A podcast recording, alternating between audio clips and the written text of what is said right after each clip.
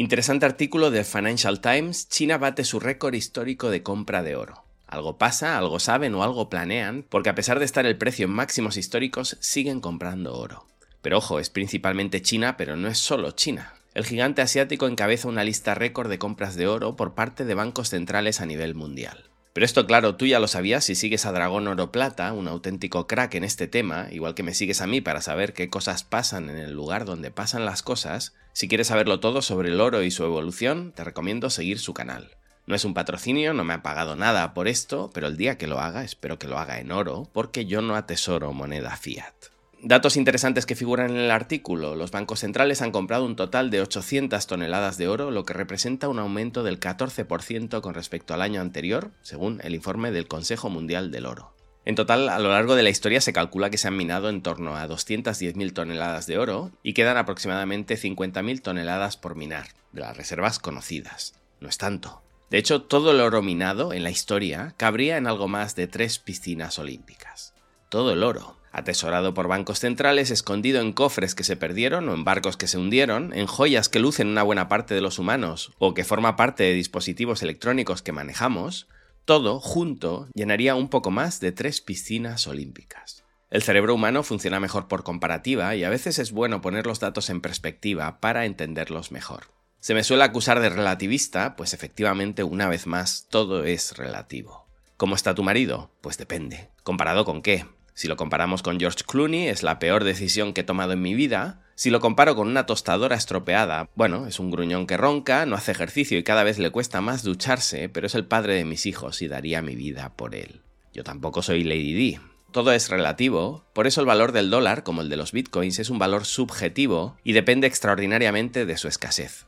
No queda tanto por extraer, o dicho de otra manera, no hay tecnología, o es demasiado caro, encontrar y extraer a otras profundidades. Y el gobierno chino y otros gobiernos subjetivamente creen que con el oro en máximos históricos sigue siendo un buen trato comprar oro y atesorarlo. Estarán locos, yo que sé.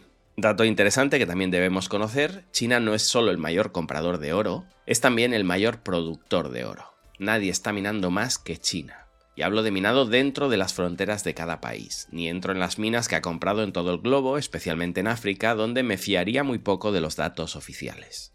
Pero dejando a un lado lo que es producción y volviendo a lo que es compra, te va a sorprender mucho, pero las previsiones de los expertos volvieron a fallar.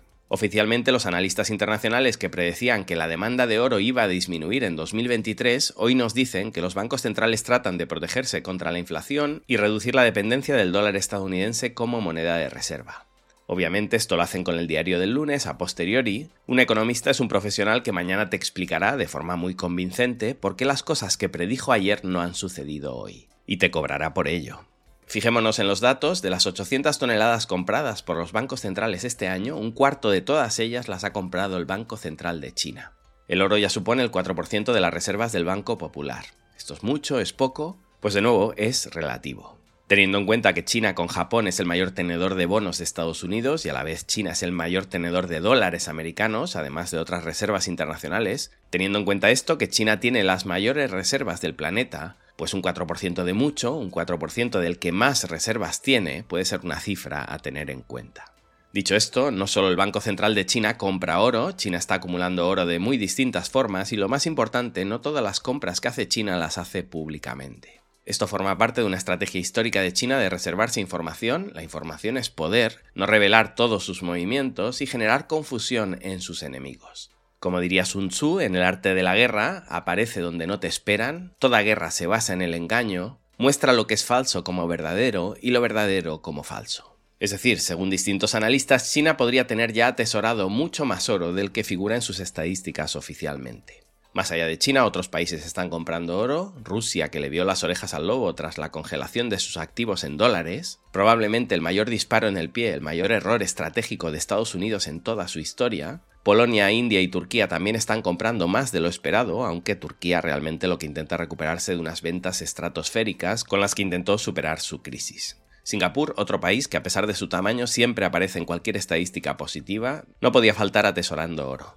Si queréis saber más sobre este tema, voy a organizar un fin de semana en alguna casa rural, castillo o equivalente alrededor de Madrid. Para inscribirse dejo los datos en la descripción del episodio, un grupo limitado para 8 o 10 personas. Os dejo hoy con un proverbio chino, en este caso más que un proverbio es una enseñanza del arte de la guerra, una de esas frases simples, lógicas y fácilmente aplicables que China tiene grabada en su ADN y que vemos aplicada en este momento de crecimiento exponencial que provoca caos y confusión entre sus rivales, no saben si China está mal, si está bien, si se hunde, pero a la vez compra más oro que nadie, si nos va a conquistar o va a implosionar. Pensábamos que con Internet, en el momento de mayor volumen de información de la historia, tendríamos más control sobre lo que ocurre, sobre los demás, sobre eventos futuros, etc. Y es curioso cómo sobre China, a día de hoy, todavía no sabemos nada.